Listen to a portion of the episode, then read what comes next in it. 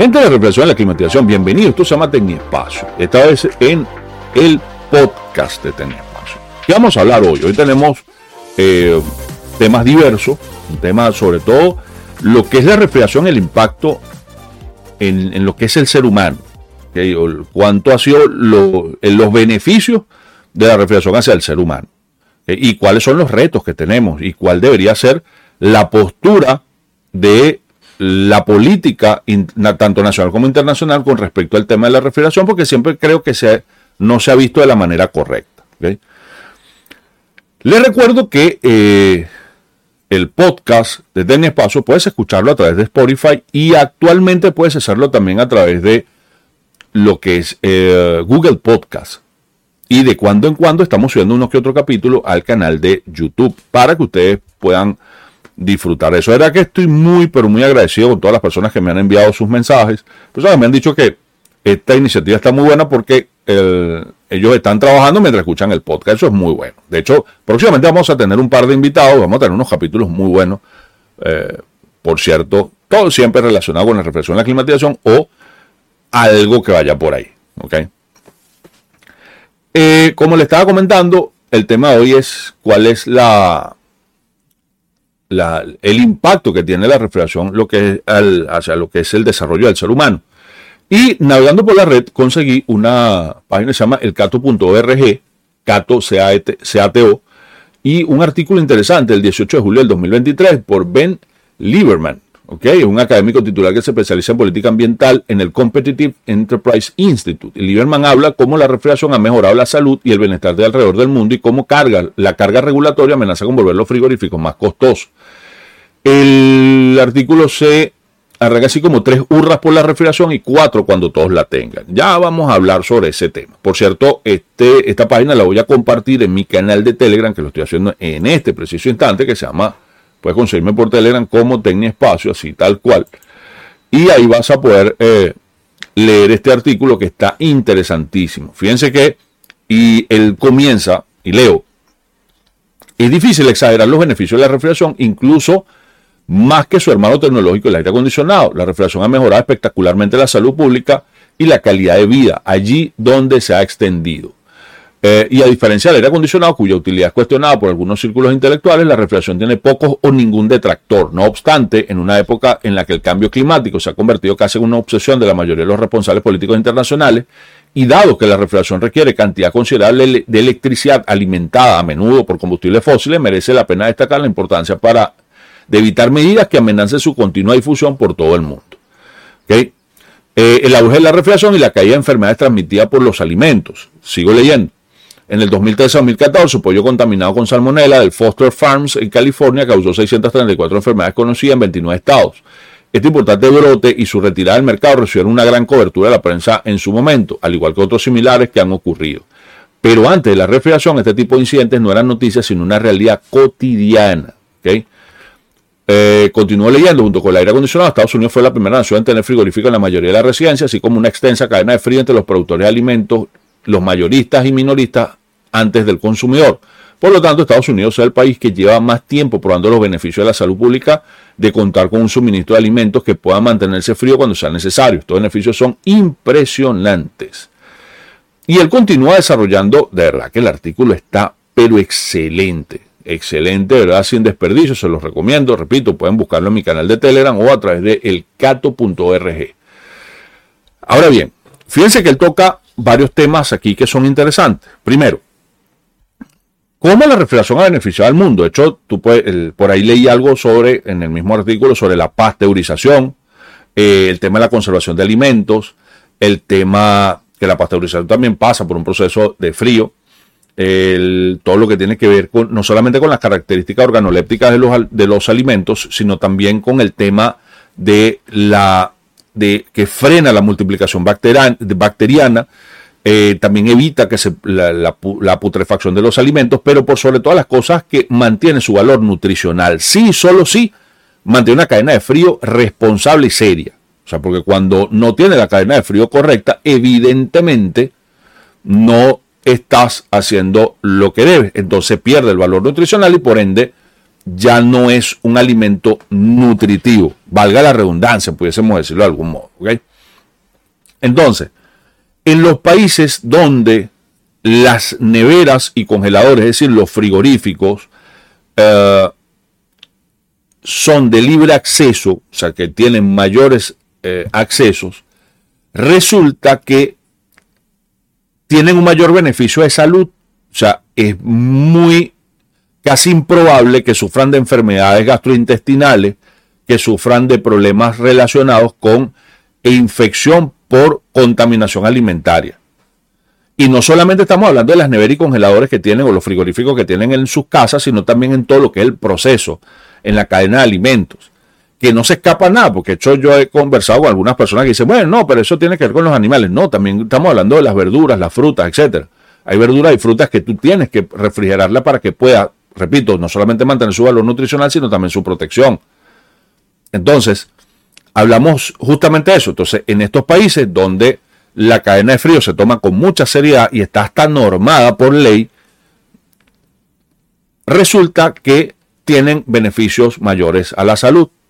Eh, de, ahí nace una, un escrito que hace la ONU hace un par de años, yo hablé sobre eso, donde invita a los países en vía de desarrollo a invertir más en cadena de frío justamente para no solamente por el tema de la salud, sino también por el tema del acceso a los alimentos. Porque cuando no tienes una cadena correcta de frío, evidentemente se encarecen los precios de los alimentos, haciendo inaccesible para ciertos sectores. De hecho, el, artículo ese que leí sobre la ONU hablaba de que más o menos 800 millones de personas no tienen acceso a los alimentos justamente por falta de cadena de frío y se pierde algo así como 14% de la producción total de alimentos justamente por esto. O sea, son alimentos que se pudren y esos alimentos que se pudren no solamente evitan el acceso a muchas personas, sino que también se convierten en parte del calentamiento planetario. O sea, imagínense ustedes lo que es perder, perder. Entonces, la, lo ideal sería que se convirtiese el tema de la refrigeración en política pública. De hecho, en, en nuestros países donde de verdad la cosa se ha, se ha vuelto como complicada, los políticos tienen que comenzar a ver la refrigeración como, una, una manera de mantener saludable a la población. Y entonces, dentro de esa política, eh, comenzar a pensar en cómo evitar el aumento discriminado de los precios de los refrigeradores en el entendido que los refrigeradores, congeladores, o sea, los frigoríficos de domésticos son un tema de salud pública. Eso es un tema que evidentemente uno lo que yo lo que trato es de ponerlo en la palestra para el debate porque nosotros no tenemos ni acceso a las personas que toman las decisiones ni tomamos nosotros las, decisiones. Ahora, esto también coloca el, le coloca el cascabel al gato en varias direcciones. Si es un tema de salud pública, si es un tema de, de acceso a los alimentos, etcétera, tiene mayor peso la obligación de la regulación del trabajo de la refrigeración, porque nosotros somos corresponsables, de alguna manera u otra, de que ese producto, de que ese equipo esté en buen estado. Repito, estamos hablando de refrigeración, no estamos hablando de climatización. Entonces, cuando nosotros nos equivocamos en el manejo de ese equipo, nosotros estamos perjudicando un, área importantísima. Entonces, de ahí, repito, toma mayor peso el tema de la obligatoriedad de la certificación por parte del Estado, en este caso, a toda persona que trae refrigeración y climatización. Porque, repito, nosotros somos corresponsables, no solamente del tema ambiental, como se ha tomado hasta ahora, eh, que por las regulaciones de la enmienda de Kigali, protocolo de Montreal, etcétera, sino que también tenemos que ir un poco más allá del tema alimentario, el tema de salud, salud, salud, salud. Entonces, creo yo que esto va contextualizando todo lo que está, todo lo que tiene que ver con el trabajo de la refrigeración eh, en nuestros países y cómo nosotros deberíamos de tomar esto. Oh, yo no estoy hablando de que te equivocaste, eh, porque es perfectamente normal, nosotros no somos máquinas que no, nos equivocamos, eh, pero estamos hablando de personas que sin conocimiento alguno están accesando, están accediendo al mundo de la refrigeración y lo están haciendo muy mal de paso. Además de esto, está el tema ambiental. Evidentemente, nosotros somos de los, de los que más contribuye con eh, todo este tema del calentamiento planetario. Eh, yo por ahí vi a alguien que decía que eso no era así, que era más que toda la industria. Mire, nosotros somos aproximadamente en el mundo, según un estudio del 2020, 2021, algo así como 15 millones de personas que trabajamos refrigeración y climatización a nivel mundial. O sea, 15 millones. Eso, por eso somos una, comunidad tan pequeña. Y a pesar de ser una comunidad tan pequeña, ¿cómo nos lanzamos entre nosotros mismos? Eh, imagínense que cada uno de nosotros ventea a la atmósfera un kilogramo de 134A. estamos hablando de más de el equivalente a más de 21 mil millones de toneladas de CO2. Solamente por 134A y solamente por un kilogramo. sin, ni hablar de 404, de 22, de, nada de eso. Entonces quiere decir que nosotros somos de la industria que más aporta al calentamiento planetario y creo que nosotros lo estamos viviendo hoy en día. De hecho, he visto por ahí reportes de temperatura de 55, 57 grados centígrados. Miren, yo una vez, por cuestiones de trabajo, nosotros estamos trabajando en una subestación de control y la temperatura de la subestación estaba por el orden de los 54 grados. Ojo, y estamos hablando a las 8 de la noche con unos ventiladores industriales gigantescos. Nosotros estamos tratando de, instalar unos, unos equipos de aire acondicionado, dos equipos de 30 toneladas de condensación de agua. Y teníamos que salirnos cada media hora porque de verdad que es insoportable. O sea, a esa temperatura el ser humano no puede, no puede ni pensar bien. Y hace poco también sufrí un golpe de calor. Estábamos trabajando, instalando unos compresores, una cuestión y de verdad que la temperatura, yo tuve, tardé más de una hora en recuperar. Entonces quiere decir que el tema del calentamiento planetario no es un juego, no es, no es un capricho de nadie, es una realidad y nosotros somos corresponsables de este, de este mal al trabajar con sustancias que son miles de veces más potentes que el CO2 en cuanto a su potencial de calentamiento planetario. Entonces, esto más el tema, más el tema alimentario, más todo lo que podamos nosotros ir eh, sumando, nos dicen que eh, tiene que haber una regulación definitivamente en lo que es el trabajo de la refrigeración. Por un lado. Lo segundo, el tema del acceso, y no solamente el acceso al producto, sino que comenzará a ponerle eh, más énfasis en lo que es la calidad del producto, porque si algo es una realidad, lamentablemente está llegando a nuestros países muchísimos productos de muy mala calidad.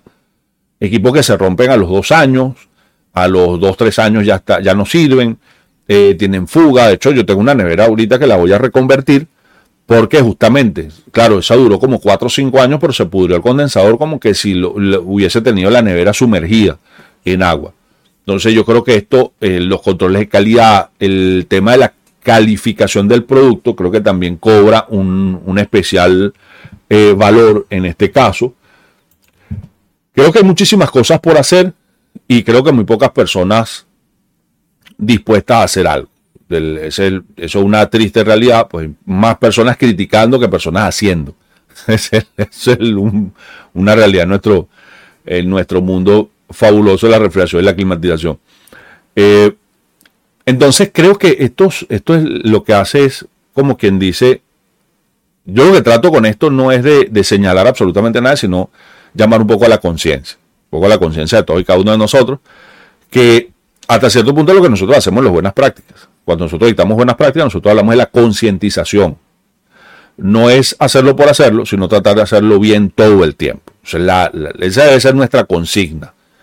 Y en, en esa dirección, evidentemente, nosotros pudiésemos estar hablando de hacer amigable el trabajo de la refrigeración con nuestro ambiente, con nuestro entorno y con las personas que de alguna u otra manera están dependiendo de nosotros. Creo que en la medida que nosotros entendamos cuál es nuestro verdadero rol, dónde está nuestro verdadero negocio, hacia dónde debemos nosotros dirigirnos, en esa misma medida nosotros vamos a ir creciendo, no solamente como, como individualidades, sino también como como ese gremio que debemos ser. Y yo voy a hacer el llamado nuevamente a evitar las parcelas, tratar de, unir criterios, tratar de... Pues nosotros somos mejores como complemento que como competencia.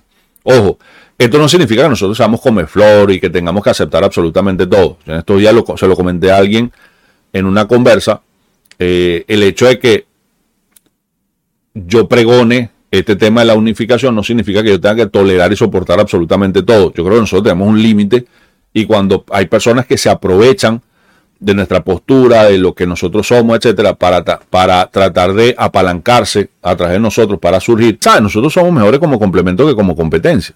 O sea, nosotros debemos ir pensando las maneras de sobrellevar nuestros egos y de alguna manera u otra tratar de unir esfuerzos en función de algo mucho más interesante que nuestras individualidades.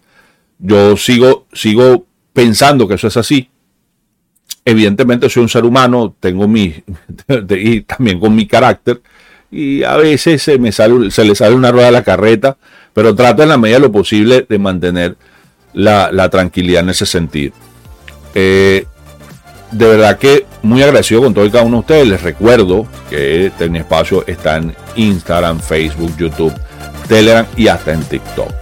Así que no pierdan la oportunidad de seguirnos en todas las plataformas y esto, señores, se llama Espacio.